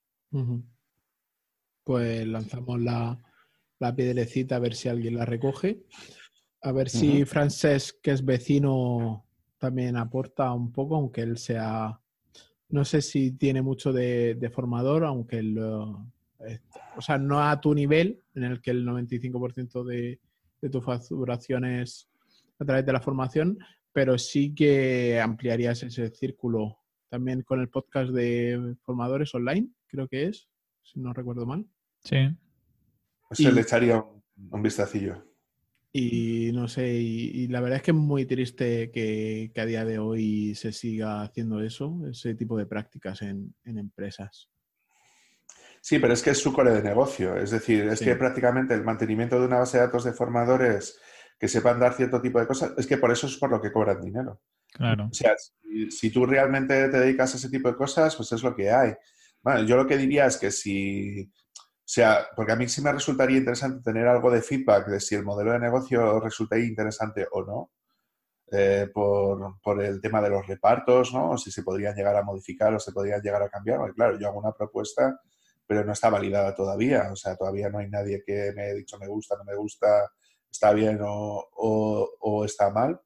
Pero vamos, yo, yo creo que, eh, que si alguien quiere verlo, en la propia web de, de cursos de desarrollo está ahí el modo de negocio. Además, está hay un enlace principal desde el menú principal. O sea, sí, sí, sí, me gustaría que alguien me lo validara, ¿no? Que me dijera, oye, mira, pues está bien, no está mal, o esto no lo veo, o esto, yo qué sé, algo de ese estilo. Genial. Pues si quieres, vamos al, tema central, el, tema de, de, los servidores. Para, vale. Entonces te lanzo la pregunta. Para alguien que no tenga ni idea de servidores, ¿qué, qué le recomiendas para empezar si se quiere dedicar al tema de, la gestión de servidores? Vale, para el tema de la gestión de servidores, yo lo que creo es que normalmente suele ser servidores enfocados a lo que es el desarrollo web, ¿no? O a implantar una web dentro, del sistema, ¿no? Ese es el enfoque. Entonces ahí lo que lo, fundamental sería conocer las bases, pues eso de cómo funciona la web, cómo funcionan lo que son los dominios, el tema de redirecciones web más el tema del parking, cómo funciona un alojamiento web, eh, qué lenguajes de programación son los que estarían disponibles a la hora de poder elegir un determinado almacenamiento, o sea, un, alojamiento o otro alojamiento, conocer los distintos tipos de alojamientos que hay, el tema de cómo funciona el correo electrónico a la hora de manejar el servidor, bases de datos y los paneles de control. Es decir, que, sepa las bases fundamentales para, poder funcionar. Es decir, pues que sepa, oye, mira, yo tengo que contratar un dominio y tengo que contratar un alojamiento. Y estas dos cosas tienen que estar sincronizadas entre sí eh, a la hora de poder hacer esto, ¿no? Entonces, pues que sepa, pues eso, los, costes que conlleva, ¿no? Es decir, que si tú, por ejemplo, vas a comprar, yo qué sé, un dominio.com o .org o, .net, ¿no? Los costes que tienes aproximadamente pues unos entre 10 y, 15 euros al año, ¿no? Y el, cómo establecer esa relación entre, entre lo que es el alojamiento web, ¿no? Y, lo que son los dominios. Yo si tuviera que, decirle a una persona que, para empezar, yo empezaría con un alojamiento compartido, que es lo más sencillo para poder empezar, y que pillara las dos cosas en el mismo sitio. Es decir, que pillara tanto el dominio como el alojamiento en un, en un mismo, o sea, con una misma empresa. Yo, por ejemplo, suelo trabajar con, con Dina Hosting, que es una empresa galega, eh, con la que llevo trabajando un mogollón de años y que la verdad es que, que estoy bastante a gusto con ellos. Y, y la verdad es que te lo ponen súper fácil. O sea, es un formulario de estos súper simples donde pones qué dominio quieres, y así te dice pues todos los dominios, ¿no? Eh, de punto .es, punto .tal, punto no sé qué, punto no sé cuántos que te permite hacer. Eh, y luego, pues es, es escoger el, el, alojamiento compartido que, que, tú quieres hacer, ¿no? Entonces, claro, cuando tienes que contratar el alojamiento compartido, hay una serie de cosas que tienes que tener mogollón en cuenta, ¿no? Por ejemplo, el almacenamiento, es decir, cuánto espacio te voy a ocupar yo dentro de la web eh, a la hora de hacer cosas de ese estilo. Entonces, si la pregunta es eh, cuánto espacio va a ocupar mi web, que esa suele ser la típica pregunta, entonces una web cuatro o cinco datos subidos, es decir, la web para empezar a funcionar, como mucho son 100 megas o 200 megas, ¿no? Sí. Eh, entonces es muy importante que sepas, pues eso, cuál es el alojamiento mínimo que te ofrece y sobre todo eh, con qué velocidad de acceso eh, tienes a los, los, discos duros, ¿no?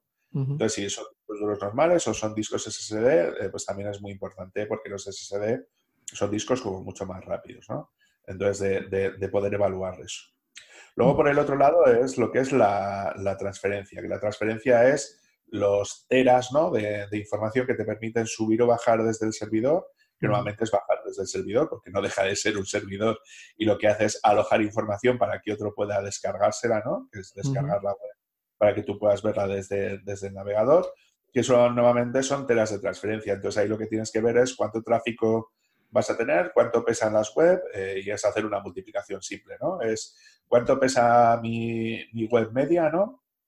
cuántas visitas voy a tener y eso lo que te va a dar es, la transferencia. No es lo mismo una web que va a alojar vídeos, ¿no? que los vídeos son súper pesados, o audio, que es bastante más pesado, eh, o una web de imágenes, ¿no? Sí, que sería todo, todo, con imágenes puede llegar a ocupar bastante, ¿no? sobre todo si las guardas como, en distintas versiones, ¿no? Eh, que una web simple, ¿no? Que la gente entra, que igual son como mucho un mega, dos megas cada, cada web que estás viendo. O sea que en ese sentido suele merecer como más la pena, ¿no? Ese, ese tipo de cosas. Luego, em, lo, siguiente sería ver cuáles son los servicios que te ofrece ese alojamiento compartido. Cuando me refiero a servicios es si maneja correo o no maneja correo, si maneja correo, cuántas, cuántas cuentas de correo te permite manejar, si permite manejar base de datos, pues qué versión, o sea, qué base de datos es la que vas a utilizar, si es MongoDB, si es MariaDB, si es, eh, si es MySQL, si es Postgres, ¿no? Es decir, los servicios que, que disponibles. Y sobre todo en qué versiones, que esto es súper importante. Porque si tú, por ejemplo, vas a manejar una, una, base de datos MySQL, por ejemplo, y tiene una versión súper antigua de MySQL, pues no es interesante. Se supone que ese servicio no actualiza lo suficientemente bien sus servidores y, el software que ellos tienen no van a hacer una gestión muy, muy interesante de las actualizaciones. Entonces ahí ya como que te da pie a decir, no, este alojamiento no, ¿vale? Eh, siempre te va a interesar que tenga las versiones, eh, pues al menos la más reciente o la, de las más recientes, ¿no? De un determinado Luego, por el otro lado, es muy importante saber la calidad del servicio técnico que ofrece esa empresa concreta. Porque hay muchas veces que vamos por precio, ¿no? Es decir, porque el alojamiento web es más barato, tal, pero también es muy importante saber qué servicio técnico es el que me ofrecen por si yo tengo alguna duda o algún problema de que no sé algo que hacer. Porque, claro, cada empresa de alojamiento compartido tiene, tiene, unos, tiene una herramienta de gestión, lo que llaman el, el panel de control. Entonces, tú no conoces ese panel de control de primeras, ¿no? Entonces, si tú quieres decir, oye, es que no sé cómo hacer, yo que sé, un parking web, ¿no? Para poder dejar la web hasta, hasta que ya por fin la tenga hecha tal, pues no sé cómo configurarlo. Pues tú, pues si les puedes llamar por teléfono, si tienen algún tipo de chat donde poder acudir, que te puedan dar ayuda en, directo, eso es súper importante. Claro, esos las grandes no lo ofrecen.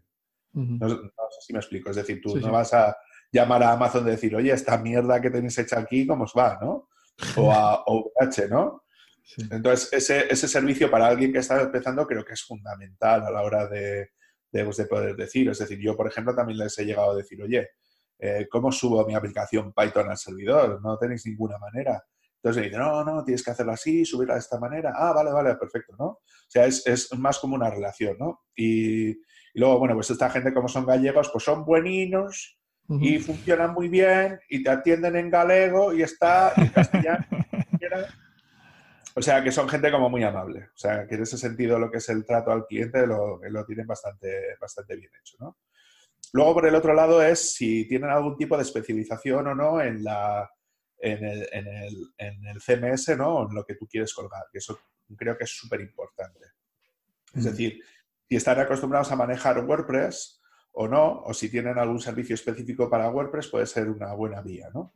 Eh, o sea, que tú, por ejemplo, quiero manejar un WordPress. Bueno, pues si vas a un alojamiento que están como más especializados en, pues, en WordPress, la instalación que te la hacen, te la hacen ya con unos plugins, ya como con unos servidores ya de acceso, ¿no? Que te lo tienen te da todo como más, como más trillado, como más preconfigurado para que te vaya rápido, te vaya bien, ¿no? que no te dé problemas de temas de, pues, de rendimiento, eso suele ir, suele ir bastante bien. Otro de los detalles que yo suelo tener bastante en cuenta es el tema del One Click Instant, ¿no? Es decir, que tenga algún tipo de, pues, de mecanismo a través de ahí que te permita en un determinado momento que tú con un solo clic de decir, oye, quiero que me instales un WordPress o un Drupal o un, o un PrestaShop, ¿no? Y que tenga como un botoncito para poder instalarlo directamente, eso suele, suele merecer bastante más la pena, ¿no? Otra de las cosas que suelen ser como muy importantes también es el tema de si maneja o no los backups. Es decir, que te haga backup automáticamente de, lo que son los sitios web que tú tienes, de lo que es el alojamiento, si viene incluido o no incluido lo, que es el backup como tal, que es la copia de seguridad de, pues, de tu web, que a mí me ha llegado a salvar el culo.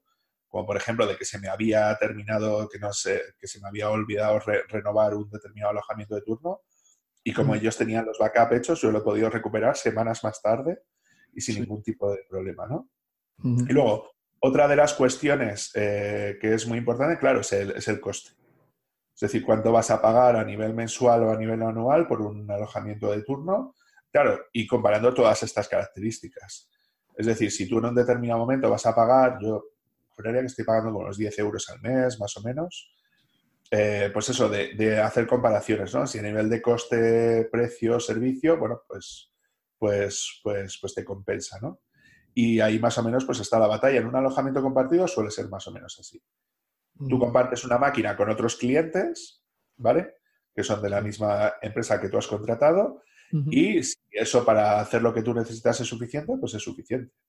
Y ahí más o menos estaría más la movida. Y luego, claro, es muy importante saber, dependiendo de la aplicación web que tú vas a instalar, si es WordPress, si es Drupal, si es PrestaShop, si es Magento, si es lo que sea, eh, pues, pues ver cómo hacerlo, ¿no? Si tienen alguna guía, que esto suele ser muy interesante también. Si en la propia empresa tienen algún blog con alguna guía de cómo hacer esta instalación o ese hecho, pues es, lo que suele ser más interesante. Normalmente tienen como autoinstaladores. sí, pero, pero sí, claro, pero, pero eso sería más, eh, más desde la perspectiva es, ¿este alojamiento a mí me sirve para instalar esto o no? ¿Sabes a lo que me refiero? Es decir, si yo, por voy a instalar WordPress, pero lo quiero hacer con Postgres en vez de con MySQL, sí. necesito saber si el alojamiento compartido me ofrece Postgres o no. Sí, sí, sí.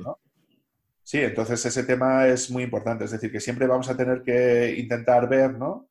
Si eh, el, servicio que yo voy a contratar de alojamiento soporta o no soporta una determinada tecnología con la cual yo quiero desplegar mi aplicación web o mi página web, eh, mi sitio web, que es como yo lo suelo llamar, WordPress, Drupal, PrestaShop o lo que sea, ¿no? Entonces yo creo que esos son como, como los puntos clave a la hora de, pues, de poder funcionar.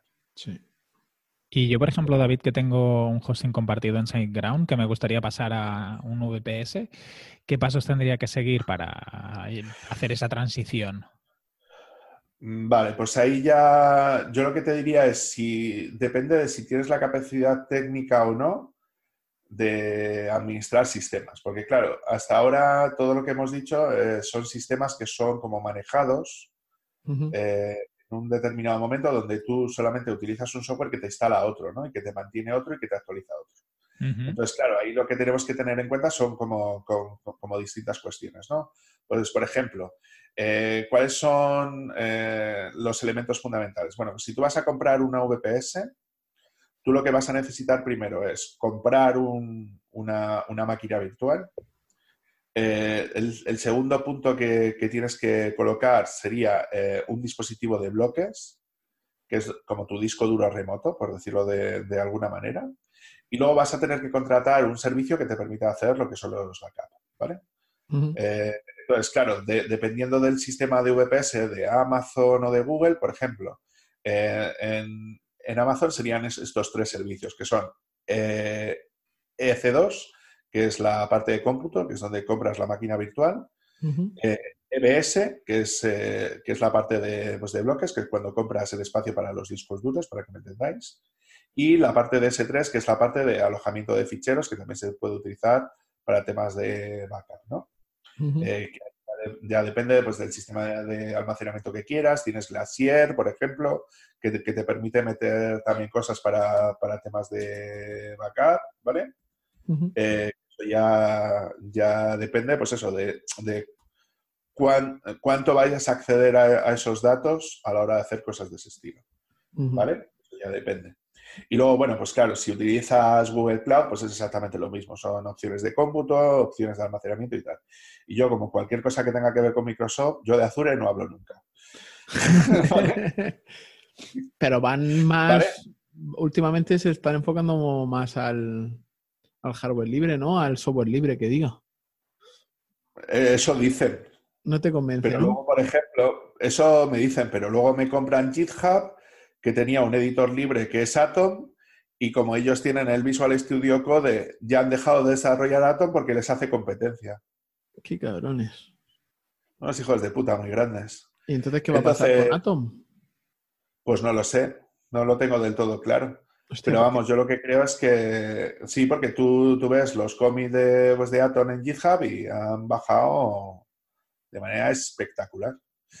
Entonces, yo siempre que una empresa se meta con algo que tenga que ver con un proyecto de software libre y no es una fundación la que gestiona ese proyecto, ese proyecto está destinado a morir de manera estrepitosa. y a mí parece un problema grave. Yo ahora mismo estoy utilizando, bueno, utilizo las dos, Atomy y Visual Studio. Pues claro, lo que quieren hacer desde Microsoft es que funcione directamente contra eso. Entonces, bueno, eh, si te parece, podemos seguir. Sí, sí, sí. Simplemente. Vale, eh, vale, perfecto. Bueno, pues lo que te decía, entonces no todo es el precio, es decir, todo puede depender mucho de, lo que decíamos antes, ¿no? Del servicio que te ofrece y cosas de ese estilo, ¿vale? Entonces, siempre va a ser mejor que, que o bien o contrates un administrador de sistemas para que te instale todo lo que es la plataforma o si tú tienes los conocimientos de administración de sistemas, que te pongas. Porque claro, todo el tema del, mantenimiento, la actualización de los sistemas y la puesta en marcha de la securización del sistema, claro, eso te lo tiene que hacer alguien. Si tú no tienes los conocimientos, tienes que hacerlo con alguien encima de la mesa que sí los tenga. Eh, pues entonces, claro, ¿cuáles son las preguntas que tienes que hacer? Pues eso, eh, ¿Quién va a instalar este, ese servidor? ¿Qué distribución es la que vas a instalar? ¿En qué VPS lo tienes? Eh, ¿Qué CPU y memoria vas a necesitar para, ese, para esa página web que tú tienes hecho? ¿no? Entonces, estas son preguntas que tú eres capaz de poder resolver, pues tira para adelante, ¿no? Sí. sí, ahí no, ya no habría ningún tipo de problema. Luego, por el otro lado, es que, claro, el mantenimiento es un problema, porque hay que hacer un plan de actualizaciones del sistema operativo, de los servidores, del software, ¿no? Eh, de, lo del tema de, pues, del backup, cómo lo vas a hacer al día, ¿no? Eh, si lo vas a hacer al día, si es incremental, no incremental, dónde lo vas a meter, ¿no? Entonces tienes que hacer un, algo más o menos de ese estilo, ¿no? Luego, por el otro lado, la seguridad es un punto crítico, ¿no? ¿Por qué? Porque si no tienes configurado un firewall en el servidor, es colocar algo dentro de la nube de Amazon o dentro de un, dentro de un DigitalOcean, y es automáticamente ya, estás, ya, ya te están intentando entrar a algo que tú tengas montado. Es increíble cómo son los chicos. Em, luego, por, el otro lado, es una, Pregunta, una pregunta, David, de esto de la seguridad. El otro día con, un compañero, él me estuvo diciendo, ostras, me he montado un servidor, quiero ofrecérselo a clientes, tal. Y yo le dije, ¿y tienes seguro de responsabilidad civil? Y, me dice, no, ¿para qué voy a tener seguro y tal? Ah, no sé si se te va un poco de la mano esta pregunta, ¿eh? ¿Eh? pero al final, si tú estás gestionando los datos y el servidor, eh, entiendo que tienes mucho más riesgo que si se lo cedes a un tercero que se dedican full time a eso. Claro, es que tienes que tener en cuenta de que todo el tema que tiene que ver luego con protección de datos, que eso es otro rollo. O sea, tienes que tener, tienes que darte de alta, ¿no? Bueno, hacer lo que es la, ley de protección de datos, que eso normalmente tienes que ayudarte de algún gestor, ¿no? Que te ayude a hacer cosas de ese estilo. Sobre todo si no tienes ni idea de lo que estás haciendo. Porque desde el momento en el que tú tienes una base de datos de clientes, ya solo con eso, o sea, ya no me refiero de clientes, sino que tu clientes tiene una base de datos de clientes, alguien tiene que hacer esa gestión. Claro, si la tienen alojada en la web, mm, ya, ya está pasando. Claro, sí, claro, si tu software de gestión está alojado en la web, tú ya lo tienes que hacer. Eh, es, más, aunque no esté alojado en la web, es decir, aunque lo tengas en un servidor interno, en una intranet, lo tienes que hacer igualmente. esa, ley de protección de datos. Entonces, el tema de, el, tema de, la ley de protección de datos y de la ley de la sociedad de la información, ¿no? Eh, de la LOPD y la LSSI son dos temas claves, ¿no? Y a nivel de seguridad lo tenemos que tener claro cuando estamos montándonos nuestro propio servidor. Claro, porque, porque es tu responsabilidad, es decir, la securización de ese servidor y si alguien te entra y te roba datos de, de, pues, clientes, tienes que dar, eh, o sea, tienes, tienes que dar la cara tú. ¿Sabes? Entonces, si tú haces un trabajo para un cliente, desde el momento en el que le sueltas la llave es problema suyo. Pero si es algo que es, que es para ti, sea, es un tema que tienes que tener muy en cuenta y tienes que estar bien asesorado. Entonces, claro, todos estos temas que tienen que ver con este tipo de cosas, si alguien eh, se encarga de temas de administración de servidores, de sistemas y tal, puede ser que tenga idea, pero puede ser que no.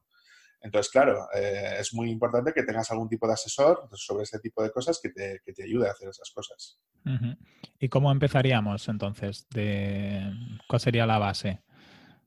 Vale, pues yo lo que empezaría es por lo más sencillo. Es decir, eh, yo cogería una, máquina virtual de, pues de, Amazon o de DigitalOcean, que en DigitalOcean lo llaman los droplets, y ahí intentaría montar lo que es el servidor web y la base de datos. Y una vez que, tienes el servidor web y la base de datos, lo único que tienes que hacer es eh, configurar en el dominio, ¿no? Pues que el 3W, ¿no? O, o, si no metes nada, ¿no? Solo el nombre de dominio está asociado a esa IP de ese servidor y a partir de ahí ya empezar a tirar, ¿no? Es decir, a configurar lo que sería lo que es el firewall, la monitorización y tal. Luego ya si eso ya te va bien, es decir, lo que es la base de datos eh, con, con, la parte web, lo que sería el WordPress, para que me entendáis. Luego ya te puedes meter en todo lo demás, pues ya podrías meterte en temas de correo electrónico y todo lo demás. Hay mucha gente que desaconseja el tener tu propio eh, servidor de correo electrónico ¿Tú en qué puesto te posicionas? Es que montar un servidor de correo electrónico no es nada trivial. O sea, yo incluso, eh, aunque tengo los conocimientos para hacerlo y, lo he llegado a hacer con mucho esfuerzo, eh, es algo que es súper crítico porque prácticamente es el tener un servidor de correo bien electrónico puesto con un control de spam, con un antivirus, con que todo eso esté actualizado, que tengas acceso a las listas de spam, ¿no? Para que, para que así, eh, pues eso, si alguien eh, tiene con listas grises, listas blancas, listas negras, es súper difícil hacerlo bien, hacerlo 100%. Y yo también recomiendo no meterme en el rollo de correo electrónico ni a morirme. o sea, yo me puedo meter... Sí, dime, perdona. Tirar de servicio externo tipo Google Suite o alguna alternativa así y listo, ¿no? O un alojamiento web que haga eso. Es decir, si tú quieres hacer, por ejemplo, que tú solamente quieres eh, lo que es el alojamiento del correo y el dominio, eso lo puedes hacer y luego montarte tu web aparte y que tengas tu VPS solamente con la parte de la web, por ejemplo. Y eso lo configuras en el dominio, ya está. Y con eso más o menos tienes suficiente.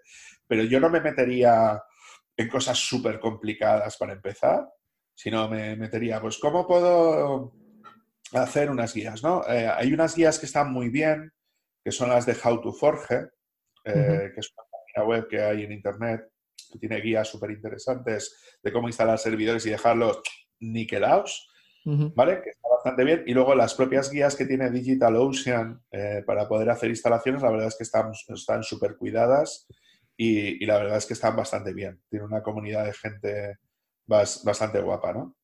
Eh, entonces yo, empezaría por algo súper sencillito, que es una máquina virtual, un droplet en, DigitalOcean, que aparte tienes la ventaja de que no tienes por qué contratar inicialmente lo que es el disco duro remoto, que los backups vienen, o sea, tienes una, opción donde directamente ya te dice y pagas un 20% más en el caso de que sea backup, para que te hagan ellos el, el backup ya automático, para que tú no te tengas por qué preocupar de eso. O sea, yo empezaría por algo así sencillito, eso, un servidor web, una, base de datos, un Nix y un MySQL y, el, servidor de, pues de lo que sea, ¿no? De, Java, de, en el caso de que quieras un WordPress, ¿no? necesitarías el, servidor de, PHP, ¿no? Eh, para que sea capaz de ejecutar código PHP. Y más o menos con eso, con tres, con tres servidores, ya más o menos ya lo tienes montado. ¿Alguna recomendación más sobre cómo hacer que cargue rápido? ¿Cómo gestionar bien esta parte de si tenemos mucha demanda, si tenemos muchas peticiones, por ejemplo? Sí, ahí ya hay una serie de, pues, de cosas que son súper importantes de poder meter. Por ejemplo, en el caso de PHP es muy importante el tema de la caché de PHP, del op caché, que es como se llama, que tiene que estar configurado dentro del servidor, que lo que te hace es que en vez de tener que recompilar cada vez que, que alguien entra dentro de la web eh, pues que tenga una especie como de caché, ¿no? De, pues de compilación, donde ya tienes los ficheros ya como precompilados y solamente los tiene que ejecutar. Entonces, esta parte es súper importante. Luego, por el otro lado, también eh, está eh, los que se llaman de proxy, proxy web, ¿no? como Varnish, que son como servidores que se colocan por delante del, del, del WordPress, ¿no? Te permite como cachear el contenido público para que simplemente eso esté alojado dentro de memoria y simplemente te lo devuelva. Eso, por ejemplo, es muy típico de colocar tanto en Drupal como en WordPress. Y luego la, utilización de Redis, ¿no? Em, para guardar lo que es la caché interna dentro, del, dentro de Drupal o dentro de WordPress para que vaya más ágil lo que es la parte de administración. Entonces, esos tres puntos son bastante importantes. Otra recomendación es que utilices Docker siempre que puedas que es uno de los sistemas de gestión de contenedores más importantes que hay y es el, yo diría que es el estándar de facto a día de hoy de la administración moderna de, servidores, porque te permite actualizar súper fácil eh, y poder tener una marcha atrás, es decir, de actualizar una versión de PHP, una versión del servidor de NINS, una versión del servidor de MySQL, de MariaDB o de Postgres de una manera súper sencilla, sobre todo con los Docker Compose. Y ya si quieres subirte a cosas potentes, pues ya te subes a la nube con todas las que hay y te montas un clúster de Kubernetes, como hay Dios, te montas tres máquinas, cada una de ellas con lo que es necesario y luego todo lo que has desarrollado tú en Docker y lo que te permite es hacer lo que se llama la orquestación, que es un Cristo importante que lo que te permite a efectos prácticos es que tú puedas escalar en caliente instancias de servidor donde tú, por ejemplo, puedes tener, pues yo qué sé, 40 WordPress a la vez funcionando en el mismo sitio, eh, con 40 instancias distintas para cada sitio web distinto que tú tengas, un Cristo de puta madre. Eh, y, pero que es, lo que, es como lo hacen las, grandes empresas, es decir, Google, Facebook, eh, League of Legends, ¿no? Utilizan este, este tipo de, de, servidores que, claro, esto ya es como hacerlo guay, ¿no? O sea, como tener los balanceadores de carga, tener la alta disponibilidad y alto rendimiento. Es decir, aquí es cuando ya juegan, juegan contratos con los SLA, que son como los contratos que tú firmas ¿no? de disponibilidad de un determinado servicio, cuando ya te dicen que tienes que tener, por ejemplo, un 99,99% del tiempo anual el servicio activo. Que os podéis hacer a la idea, podéis hacer el cálculo de cuánto tiempo puede estar parado un servicio para poder tenerlo un 99,99% del tiempo anualmente up, ¿no? Es decir, que esté el servicio en funcionamiento para que os hagáis la gracia. Es que es muy poco tiempo para, que me entendáis. O sea, puede estar minutos, o sea, a lo largo de todo el año, ¿eh? Caído me refiero, ¿eh? para, para que me entendáis a lo que me refiero. Estoy en ello, estoy calculándolo. Serían... ¿Estás calculando? sí, eh, son 52 minutos al año. O sea, tú imagínate que a lo largo de un solo año el servidor pueda estar caído solo menos de una hora. El rato de las uvas, de, fin de año, el ratito de las uvas y poco más. Eso es, eso es. Para que me entendáis, es increíble. O sea, claro, eso solamente se puede mantener, claro, con una infraestructura brutal, claro. Y ya sería para un tipo de proyectos, no sé si tenemos algún claro, que gestione ese nivel de proyectos, pero ya grandes empresas. Claro, yo, o sea, eso no es tu WordPress que tiene 4.000 visitas al mes, no sé si me explico. eso es, yo qué sé, cuando ya empiezas a tener, pues, yo qué sé, un millón de visitas diarias, por ejemplo. Esto va a ser para la escalera el año que viene, Antonio. Sí. el podcast ahí que lo va a petar un millón de descargas. Sí. Claro, o sea, solo para que me entendáis. El balanceador de carga que viene con Kubernetes eh, por defecto permite hasta eh, una redirección o un balanceo de un millón de peticiones por segundo. Hostias. Es que estamos hablando de ese nivel, ¿eh?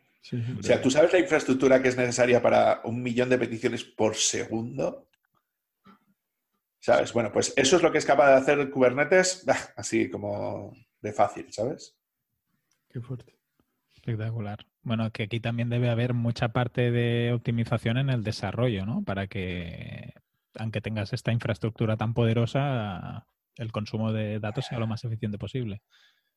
Sí, porque la verdad es que rezar a los dioses o a la Virgen no suele ayudar. Eh, lo que intento decir es el tema de que, eh, sí, claro, tu, desarrollo tiene que estar preparado para que eso pueda llegar a escalar hasta ese nivel. Es decir, mm. ya tu aplicación, por ejemplo, tiene que ser una aplicación que esté desacoplada, que tenga frontend y backend de manera separada. Entonces, el frontend no tienes problemas para escalar porque son ficheros estáticos y no hay ningún tipo de problema. lo, lo, que tienes que escalar nuevamente es el, tanto el backend como, como lo que es la base de datos, ¿no? Entonces ya utilizar una base de datos en tipo clúster, donde tengas distintos servidores configurados para que sean capaces de, asumir ¿no? todo el tráfico. Y esto es lo que se llama alto rendimiento, ¿no? Es decir, que tú tengas eh, la potencia necesaria de CPU, de memoria, de red y de tal, ¿no? Para poder asumir todo ese tráfico, entonces, claro, ¿qué, te ofrecen las, las, típicas empresas rollo Amazon, Google y tal? Pues que ellos te lo dan mm, hecho, ¿no? Como quien dice. Entonces, tú necesitas una base de datos que sea capaz de crecer y escalar y tal, no sé qué, no te preocupes, yo te ofrezco Dinamo a este precio, ¿no? Necesitas un balanceador que te permita hacer no sé qué, yo te lo ofrezco a este precio, ¿sabes? Entonces, eh, la nube sería, pues eso, la, de que tú firmas de que otros manejan la infraestructura por ti, ¿no? Como, como quien dice. Entonces, todo el tema de balanceos de carga, todo el tema de IPs virtuales, todo el tema de alta disponibilidad y alto rendimiento, ellos ya te ofrecen como una manera estándar, ¿no? De, como, de hacerlo, eh, de que en vez de que tener que montártelo tú, eh, pues ellos te lo ofrecen. Claro, por un coste que es superior, porque no has tenido que hacer el proceso de investigación sobre eso. Entonces, cuando llegas a un determinado punto, siempre te va a interesar eh, una de dos. Si tú tienes a gente preparada para poder hacer eso a, un coste inferior, pues cojonudo. Si no, claro, pues tendrás que tirar de las herramientas que te ofrezcan otros. Pero yo siempre yo soy de los de la arquitectura clean, donde digo que no te puedes casar con nadie y que tú debes de intentar implantar una infraestructura que no dependa de ninguna nube concreta, ¿no? Es decir, que si vas a instalar algo, que no dependa solo de la nube de Google, solo de la nube de, de Amazon y por supuesto que no dependas nada de Microsoft porque eso te lleva a la muerte. Una pregunta, David. A lo mejor también se va un poco del tema como antes con el tema de la, de la seguridad. Muchas administraciones públicas ahora están contratando servicios que tienen los datos pues en Google, en Amazon. ¿Qué opinión te merece? Porque para mí, administraciones públicas, que seguro que la inversión en servidores es espectacular, casi que se lo podrían gestionar. No sé si directamente, porque a lo mejor no tienen los equipos, pero que por lo menos la información estuviera en servidores nacionales, por ejemplo. Yo, a ver, varias, varias puntualizaciones. El gobierno estatal de Pedro Sánchez ha firmado un contrato con Amazon Web Service para los próximos años, donde lo que va a tener es eh, un data center en España. Que hasta ahora no, teníamos ningún tipo que hasta ahora no, no, íbamos a tener un... O sea, hasta ahora tenías que contratarlo, pues que sé, en Francia, en Alemania, en Holanda, tal, pero mm. no había ninguno aquí en España. El hecho de que sea una empresa extranjera la que eh, maneje los datos de Hacienda, Seguridad Social, de seguridad social y tal, a mí no me hace ninguna gracia. Es decir, ¿no sería mejor hacer una inversión eh, por parte del Estado en empresas locales con dinero local para hacer lo mismo que hace Amazon Web Services, pero para hacerlo nosotros para nosotros? Sería una pregunta. En vez de que el dinero se vaya a través de Irlanda, sería otra pregunta. Eh, yo creo que un gobierno decente tiene que salvaguardar la información de sus usuarios. Y sus usuarios se llaman ciudadanos y tienen una serie de derechos. Entonces, yo el hecho de que esté en manos de una empresa privada el data center donde se almacenan datos críticos de un país, yo, chicos, no lo veo. Vale, entonces compartimos, opinión entonces. Hmm. Pero bueno, más o menos ese plan. ¿Quieres cerrar el programa, Antonio? Mm, vale, pensaba que lo iba a hacer David, que para eso es el invitado. No, pero que tiene, todavía nos falta una pregunta. Ah, vale. Eh, Antonio ya está pensando en el frigorífico. Yo estoy hambre. hambre ya, llevo ya. Es, mi hora del almuerzo. Eh, vale. ¿Vosotros sabéis cómo se llama esto en País Vasco, el almuerzo que se hace a las 11? No, ¿cómo se llama? ¿Por qué tú eres vasco, David?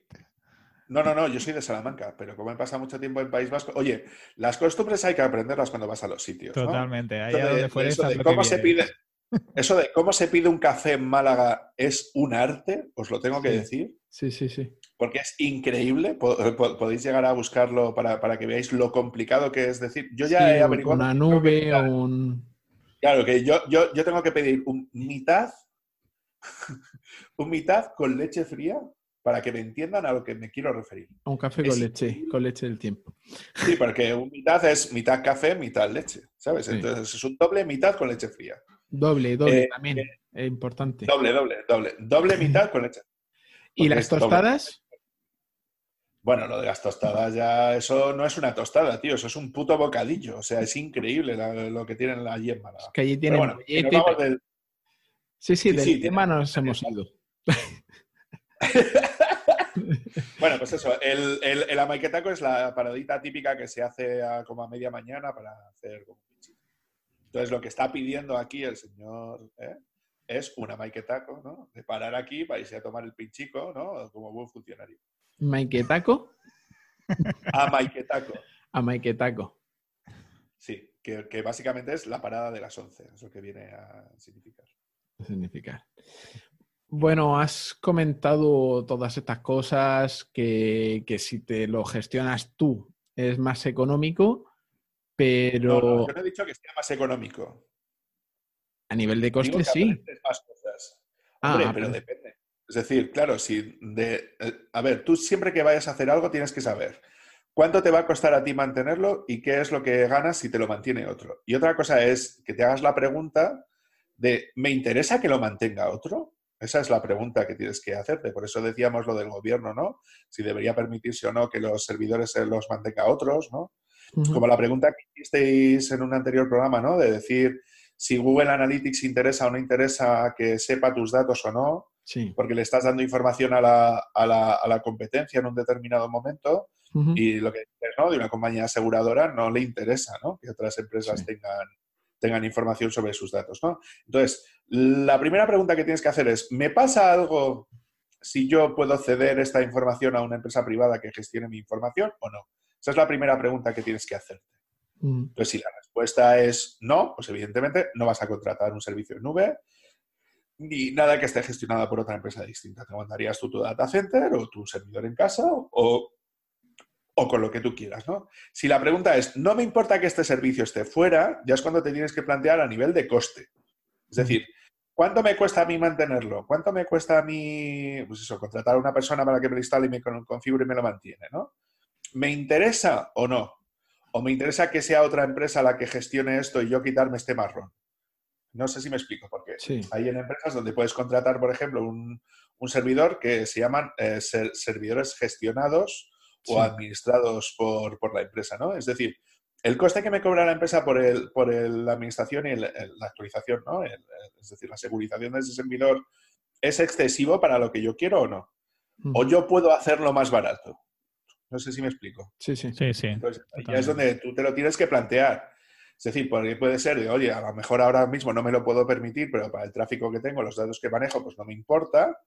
O a lo mejor puede ser de, oye, pues mira, no me importa pagar 20 euros más al mes, pagar 200 euros más al año, pero asegurarme ¿no? de que este software está actualizado y está al día.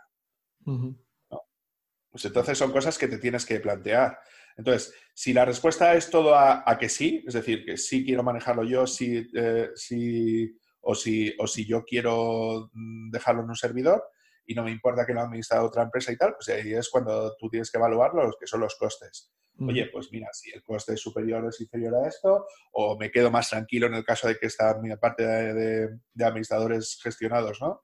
Que esté gestionado por esta empresa si yo no tengo el conocimiento, porque me resulta más caro tener a una persona que lo administre y que lo configure, ¿no? No sé si me explico. Sí. Totalmente. En realidad, David, has respondido la última pregunta que teníamos en el guion sin que Antonio... Que, sí, que lo he, enlaza, lo, he, guiado a la pregunta, lo he guiado. bueno, como Antonio ya se quiere ir a hacer el café con, las campurrianas eh, y el Nesquik, Ah, yo creo que ya podemos acabar por hoy, si os parece bien a los tres. Muchas gracias, David, por, venir, por darnos tanta información sobre servidores, sobre programación, creo que hasta te podríamos invitar otro día para hablar sobre desarrollo web o sobre, sobre lenguajes. Y sobre... lenguajes de programación sería muy interesante.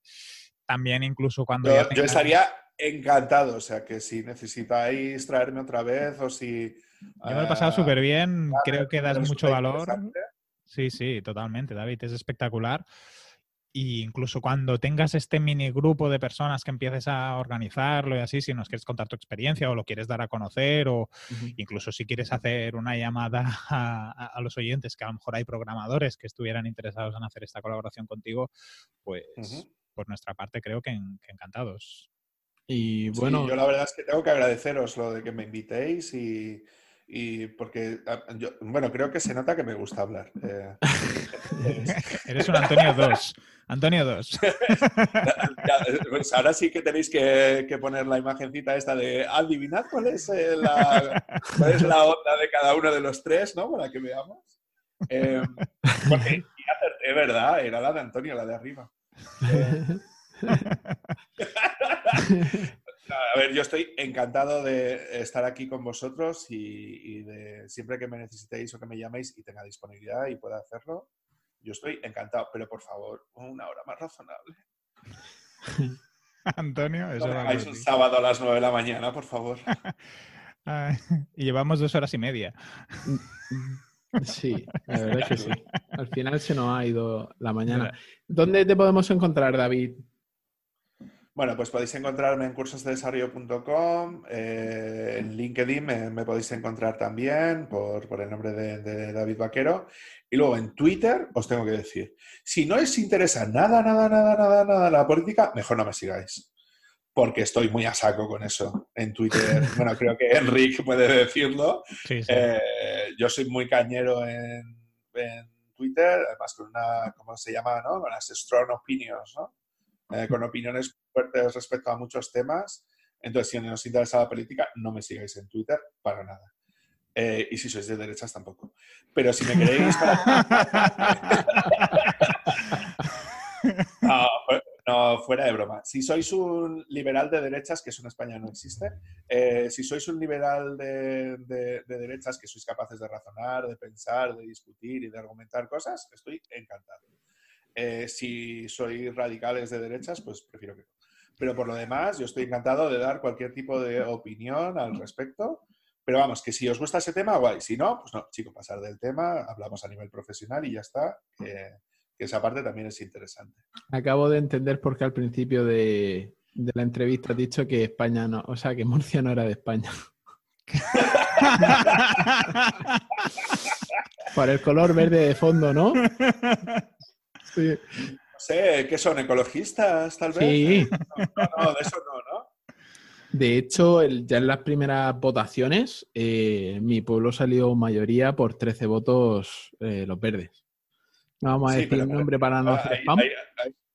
no, ahí, la parte más interesante, no, eh, lo que he dicho es una letra de, de, Sons of Aguirre, que es un grupo así de, música como muy rojeras también, que se han juntado con Estila y que tienen unos conciertos espectaculares. La letra literalmente es de Sons of Aguirre. Y es Murciano pertenece a España, eh, que es de, la primera canción que sacaron. O sea que si os interesa la música rap y tal, además ahora se han juntado con Estila, que es un grupo de, es un grupo de música heavy hardcore de, de guitarreo y tal, si os gusta eso y sois rojeras, es lo mejor que podéis escuchar. Sons of Aguirre. Sons of Aguirre con Estila, sí. Si queréis solo Sons of Aguirre, también, ¿vale? Pero eso está muy, muy, muy bien. Además que, la, última, la última frase de la última de la primera canción que sacaron fue ¡Puto rojo! Y eso está. Porque se supone que ellos son hijos de Aguirre, ¿no? Que ahí está la gracia el asunto. Entonces, pues, ¿de qué diría un hijo de Aguirre sobre todo? Bueno, pues creo que hasta aquí la escalera de hoy. ha tenido un final grandioso. A ver cómo hago esto para que no dure más de tres horas, ¿eh?